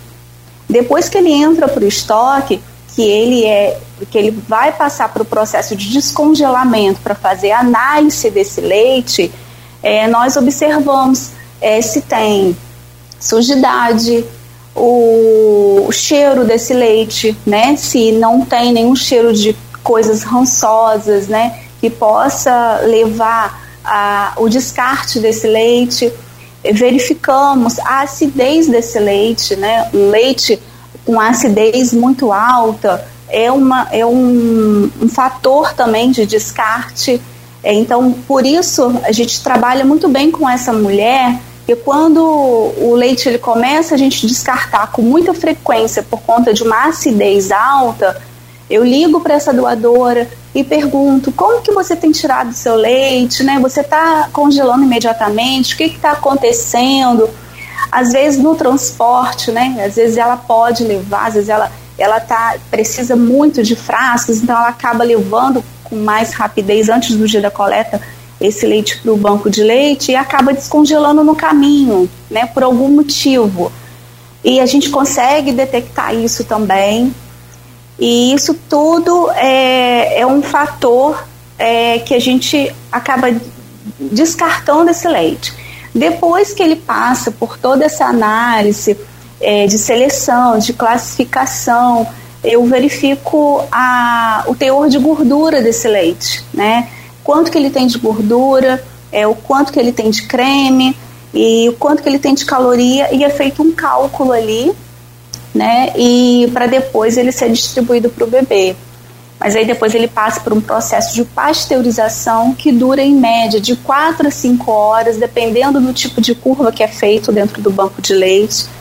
Ou seja, esse leite quando chega para a gente é, em uma terça-feira, dá um exemplo, ele ainda fica em análise por 48 horas ainda depois que ele é processado até ele chegar ao UTI neonatal. Então ele passa por todo um processo de seleção, classificação, pasteurização, até a gente ter certeza que aquele bebê prematuro, né, está lá dentro da UTI, porque é o nosso foco, esse leite ele é direcionado exclusivamente para esses bebês então ele recebe esse leite com toda a qualidade que ele precisa, né?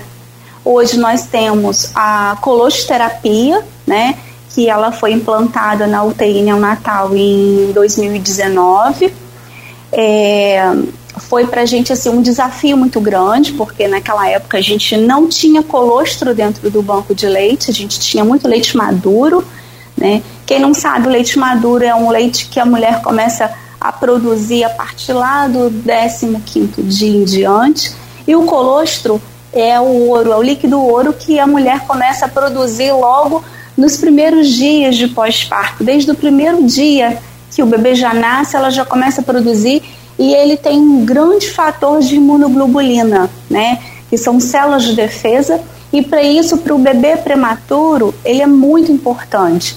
Então, nós começamos a trabalhar com as mães de UTI dentro do hospital, disponibilizando para essas mães pequenos frascos para que ela pudesse levar para casa nesses momentos, né, no momento que o bebê está internado e, e ela está em casa separada do bebê, foi aí que a gente conseguiu é, fazer com que essas mães levem pequenas porções de colostro para o banco de leite. E a gente começou a implantar a colostoterapia, os bebês é, recebem 0,2 ml de colostro.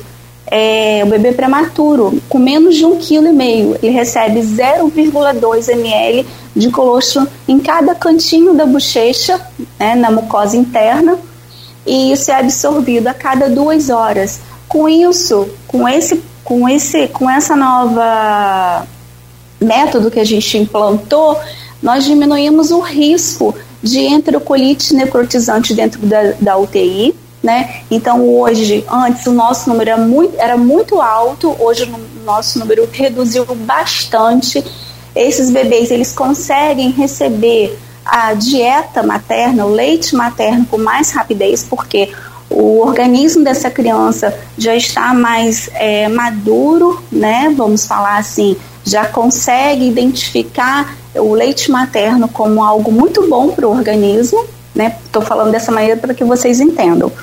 E com isso, esses bebês eles ganham peso mais rápido, saem mais rápido de dentro da UTI. E isso foi um, um ganho muito grande para a gente. Né, essa colostoterapia. E as pessoas acham que para doar o leite materno eles precisam sair de casa. Né? As mulheres às vezes têm, ah, mas eu estou com um bebê pequeno, o que, que eu vou fazer? Né? Eu preciso sair de casa? Não, na verdade, essa mulher não precisa sair de casa. Basta um telefonema, né? No, por telefone mesmo, ela vai fazer todo um, um pré-cadastro, a gente vai fazer todas as orientações nós temos uma coleta, o, o hospital disponibiliza um carro para a gente duas vezes na semana. É toda terça e quinta-feira, sempre na parte da manhã. A gente não tem um horário certo, mas a gente recolhe entre as nove da manhã até a uma da tarde. É o horário mais ou menos que a gente fala para essas doadoras. E a gente passa no portão da casa dessa doadora, deixa esse frasco estéreo, né?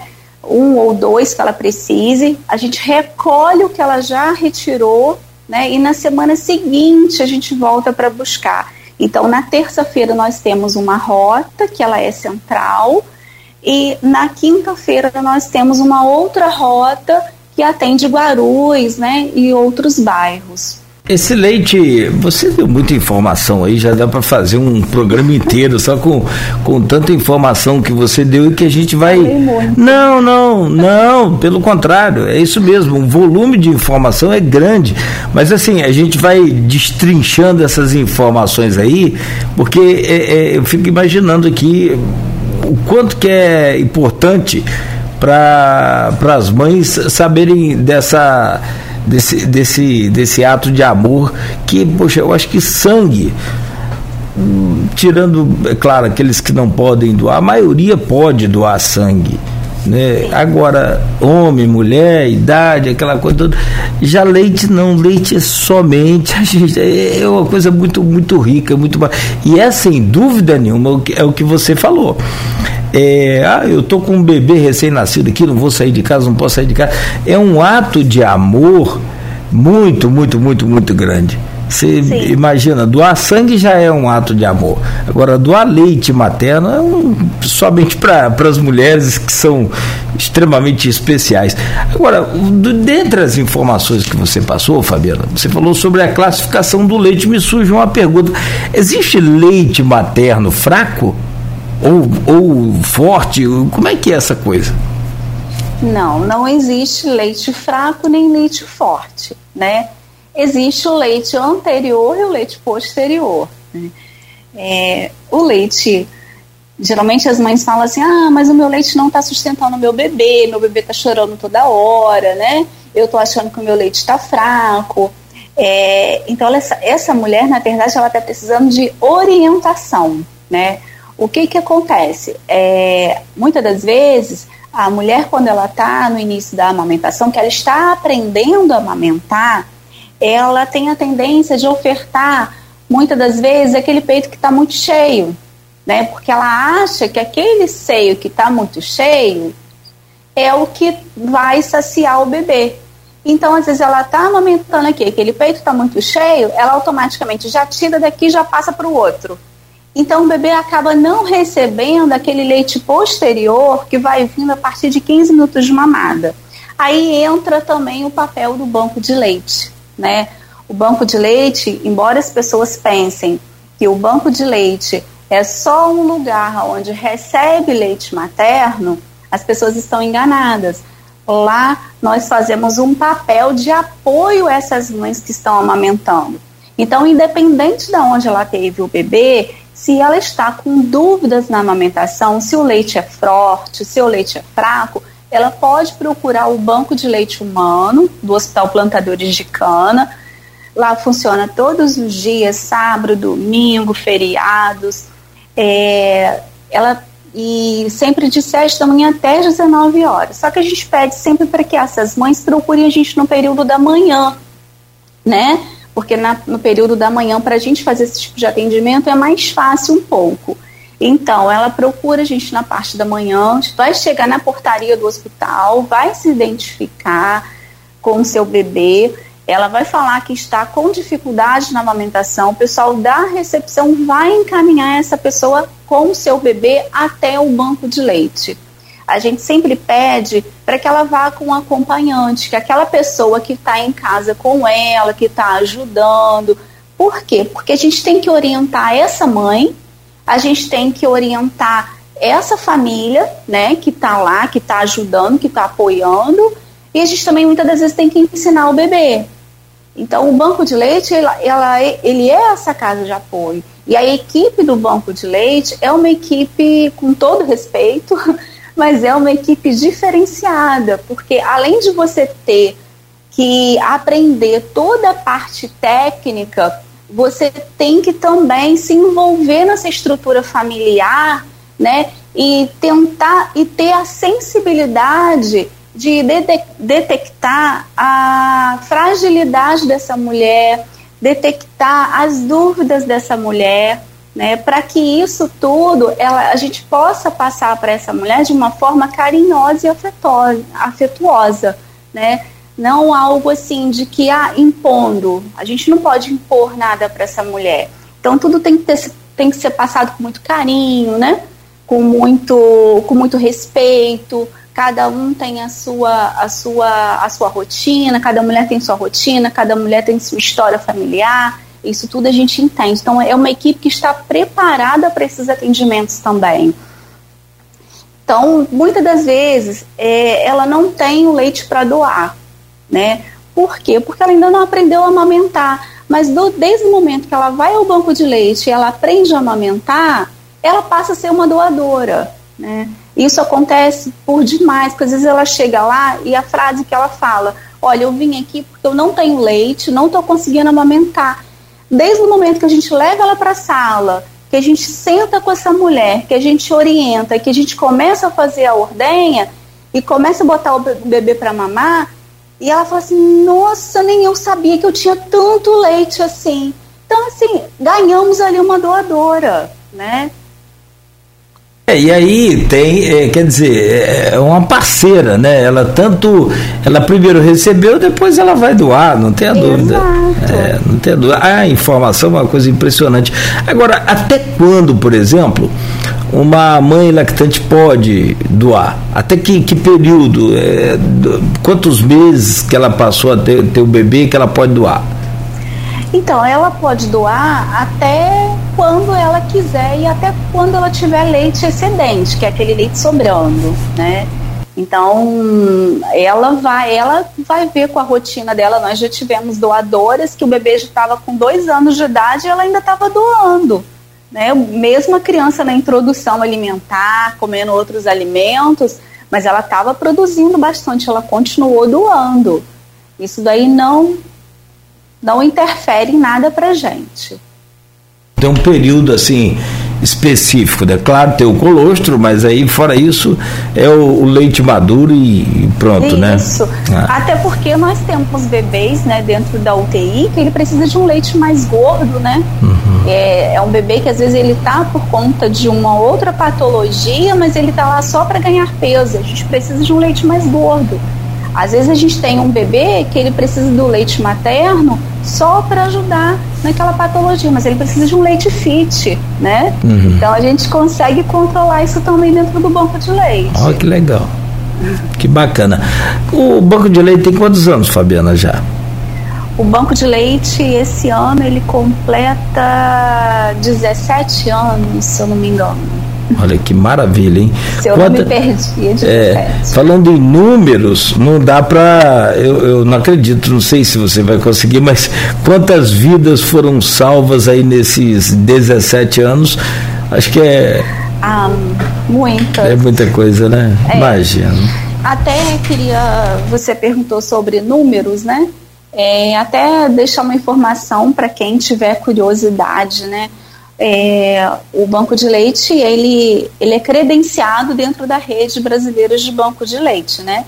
Em 2019 nós conseguimos esse credenciamento e, e graças a esse credenciamento hoje fazemos parte é, do sistema lá de produção da Fiocruz. Então quem quiser conhecer melhor o nosso banco de leite aqui da região, ele pode acessar a página é, da Rede Brasileira de Banco de Leite, procurar lá no mapinha é, Estado do Rio, vai colocar Campos dos Goitacazes, vai aparecer o Hospital Plantadores de Cana e vai aparecer o nosso banco de leite com todos os dados: número de doadoras, número de receptores, quantidade de leite que a gente processa, quanto a gente distribui, tem tudo lá.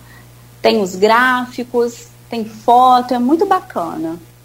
É, com essa quantidade de, de, de mães aí por mês que a gente conversava agora há pouco aqui com o Márcio e com o Leonardo, chegando a 550 partos é, em, em um momento, num mês só, é muita coisa, né, Fabiana? Tanto a demanda quanto também. Aí eu não sei se é a oferta, né? Eu não sei como é que é. Ó, nós, quanto Banco de Leite, é, a equipe do Banco de Leite, na verdade, ela faz 1.200 e poucos atendimentos no mês. É, são é bastante atendimento, né? Visita domiciliares, nós fazemos, é assim, visita domiciliar é aquele leite que a gente recolhe. São 67, 50 visitas domiciliares, né? Por mês. É bastante também. Agora, você faz essa coleta, tem as doadoras, e, e claro, é evidente que né, os, os receptores também, os bebezinhos. Agora, me, me fala sobre outros problemas, por exemplo.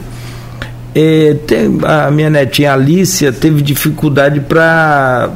Eu, eu vou falar o termo popular, né? E você pode falar o termo técnico é, para pegar o peito, teve dificuldade para iniciar ali, para se amamentar mesmo, né? Não, não, não, encontrava um jeito. Teve que, que procurar uma especialista para cuidar do caso. O, o banco de leite cuida disso também? Sim, nós cuidamos disso. Geralmente a mãe tem muita dificuldade na fase da apojadura, né? No início ali, os primeiros sete dias, sete, dez dias, ela tem muita dificuldade nessa questão de colocar o bebê no peito. O bebê tem dificuldade de abocanhar o peito, né? É, são duas pessoas diferentes que estão tentando se conectar, né?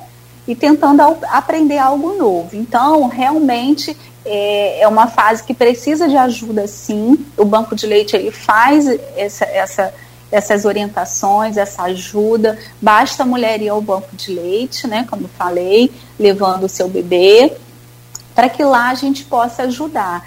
E a gente já teve assim mulheres de, de ter dificuldade de ir ao banco de leite todos os dias pela manhã durante 15 dias, né? E a gente já, já olhava, olha, não sei quem está vindo aí. E vinha com bebê, ia com bebê, e chegava lá, a gente atendia, né? É, já o bebê já conseguia mamar, ela já saía dali mais feliz, mais tranquila. E mesmo ela sabendo assim, ah, tô indo para casa, eu vou ter dificuldade, mas amanhã eu posso voltar, né? Pode, pode voltar. Ela voltava, então assim, eu acho que esse suporte para a mulher que amamenta, isso é muito importante, né? Porque amamentar não é algo tão fácil, né? De início. Tem vários fatores que às vezes faz com que a criança não pegue o peito. É uma mama cheia, às vezes é uma alteração do frênulo, às vezes é um torcicolo que esse bebê pode ter tido, né, alguma coisa na hora do parto. Às vezes é alguma dificuldade da mãe, né, uma redução mamária, às vezes, uma, uma prótese é, silicone, que às vezes ela tem, às vezes ela tem um pouco mais de dificuldade de realizar a ordenha. Então, são inúmeros fatores, né, que acabam dificultando essa questão da, da amamentação. É, e aí o suporte do, do banco né, acontece nesse horário que você falou. Você falou muito em, em as mães podem ligar, mas para qual número que as mães podem ligar, Fabiana, por favor? Então, o número do banco de leite é 27 37 74 31. 2737 74 31. Perfeito. De 9 até? Então, ela pode de 7 da manhã. De 7? Né? Uhum. É, de 7 da manhã até as 19 horas. Ela pode ligar, entrar em contato conosco. Segunda a sexta. Não, todos os dias. Todos sábado, os dias, sábado, domingo. feriado. Ah, que legal. estamos lá. Sim, sim, sim. Tem sempre uma equipe lá. É, até porque a vida não, não, não espera, né? Emergência ali não tem. Aliás, a, a, fome não espera, né, do, do bebezinho, então precisa. É. Então, muito bom. E o leite materno também, assim como o sangue, ele é insubstituível. Por mais avançada que esteja aí a nossa tecnologia, ciência, essa coisa toda, mas o leite materno, o, o colostro, como você falou, por exemplo, são coisas insubstituíveis, né? Sim. A, a doação é fundamental, né, Fabiana? É. E às vezes essa mulher também pode pensar, ah, mas eu não tenho mais leite, eu não estou amamentando. A gente tem, a gente recebe também frascos, né, de doação. É, ah, tá. Frascos de vidro com tampa de plástico. A gente tem até uma senhora que ela liga todo mês para o banco de leite, a gente acaba incluindo ela na coleta. Ela doa frascos de Nescafé para gente. Mas assim, chega pra gente 20, 30 frascos de Nescafé, às vezes por mês. Porque ela sai recolhendo dos vizinhos, dos amigos, né? Olha e que deixa, bom. vai deixando tudo na casa dela. Quando ela, quando ela liga pra gente, olha, vocês podem passar aqui. Chega os frascos pra gente já assim, já sem o rótulo, ela tem o cuidado de lavar, de tirar o, o, o Nescafé, né? O, o café solúvel, na verdade e chegando no banco de leite a gente lava, né, vai esterilizar aquilo tudo, vai autoclavar, mas é bem bacana porque assim ela não tem leite materno para doar, mas ela doa frasco, né? É, não, a... ela tá fazendo o apoio dela, tá apoiando o banco de leite de alguma forma. É, que bom, né? Como que tem gente boa nesse mundo e que bom que a maioria é boa, né? Que Sim. bom, a maioria é do bem.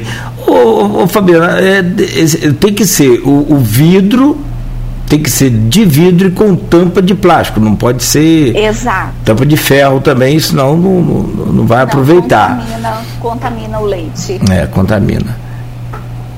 Antigamente vinha maionese no vidro, lembra? Com tampa é, de plástico. É, com isso, tampa de plástico. Agora é tudo plástico tudo e plástico. pra gente não serve. O, o, é. o, o, o, pote de plástico não serve. Ele não, não por conta dos equipamentos, né? A gente trabalha o tempo todo com altas temperaturas ah, e baixas sim. demais, né?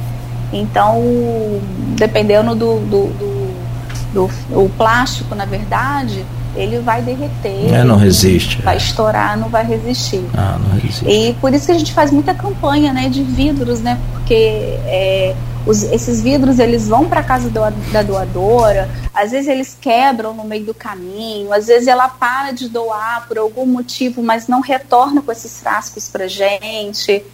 Então a gente perde muito frasco também com isso. A gente tem aqueles frascos que a gente usa é, lá dentro né, do banco de leite para o processo do leite, para o processo de pasteurização. Esses frascos o hospital compra para gente, né, para o banco de leite. Mas os frascos de doação que vai para casa da doadora, esse a gente recebe, né? Porque a gente não tem como ficar comprando muito frasco, a gente perde muito, né? Perde na viagem, às vezes estoura dentro do freezer, às vezes estoura dentro de um equipamento, e é inevitável, né? Porque eh, vai usando e eles vão, com o tempo, né? É, se desgastando, né? É, e com vidro, no, no, no, no, caso, o conteúdo congelado, ele, ele, ele dilata, né? Então, é preciso também né, saber armazenar ali, senão quebra realmente dentro do, do congelador. Sim. É. Não, a, quer dizer, a vida de vocês não é fácil, né? Desde a, é, conseguir a mãe, que é uma coisa também que vocês Sim. trabalham aí, desde o, o, o, o pré, né? Pré-natal. Uhum Agora, tem também até chegar a doação, ainda tem a dificuldade dos frascos. Que coisa. Tem. A gente tem as dificuldades dos frascos, sim. A maratona do leite materno, do leite humano, é, é longa, não é fácil, não. É, não. Não é. Bom, Fabiana, eu quero muito te agradecer, dizer que a gente tem que estreitar mais aí os contatos para que a gente possa utilizar aqui é, o sinal da, da, da Folha FM, o Grupo Folha da Manhã, para divulgar aí essas campanhas sempre.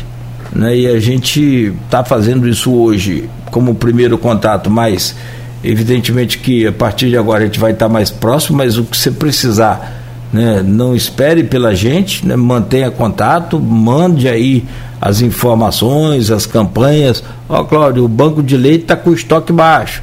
Aperta aí, pede a, as mães aí, vamos né, conscientizar. Você imagina se toda mãe pudesse doar um pouquinho de leite, né? Então ficaria muito, muito bom, muito bom. Então fica aqui o nosso o nosso compromisso né, de, de pé e ao vivo aqui com você e com é, toda a sua equipe e naturalmente a, disponibilidade nossa é para atender vocês. Muito obrigado. Muito Eu que te agradeço aí a sua entrevista, o bate-papo, que espero que você faça contato sempre com a gente também, mantendo a gente informado aí sobre o sucesso, né, e de preferência é esse, né, o sucesso do, do Banco de Leite de Campos. Pode deixar. Eu que agradeço também em nome dos bebês, né, dos prematuros, que é o, o nosso público, né, que recebe esse leite materno. Ah, muito que bom. Fica à vontade. É, só estou explicando essa, essa parte, porque às vezes as mães ligam, né? Olha, eu estou em casa com o bebê e eu não estou conseguindo amamentar. Vocês têm leite para doar para gente? Então, assim, deixar claro que todo leite doado ao banco de leite, né? ou a qualquer banco de leite, ele é destinado aos bebês prematuros internados dentro de uma UTI, né? E como nós é, atendemos uma UTI de alto risco, né? Que é a UTI do Hospital Plantadores de Cana, esse leite é destinado somente para esses bebês dentro, de uma, dentro dessa UTI. Tá? E quero agradecer mais uma vez, em nome desses bebês, agradecer pela oportunidade e com certeza, é, precisando, eu entrarei em contato sim sem cerimônia. Muito obrigado, Fabiana. Bom dia, um abraço aí, parabéns pelo seu trabalho, parabéns pela é, conduta aí, pela coordenação do banco e parabéns, claro, para sua equipe também. Muito bom saber que a gente tem pessoas assim como você aí. Bom dia para você. 9 horas e 3 minutos. Nós conversamos aqui agora, então, com, por último, né, com a Fabiana. Ela é coordenadora do Banco de Leites, do Banco de Leite do Hospital Plantadores de Cana, Fabiana Passos. Conversamos mais cedo com o Leonardo Lima, superintendente, com o presidente do Hospital Plantadores de Cana, Márcio Rocha, abrindo aí essa semana do Folha no Ar. Muito obrigado pela audiência, muito obrigado aí a todos que acompanharam até aqui. Fique ligado, fique na Folha.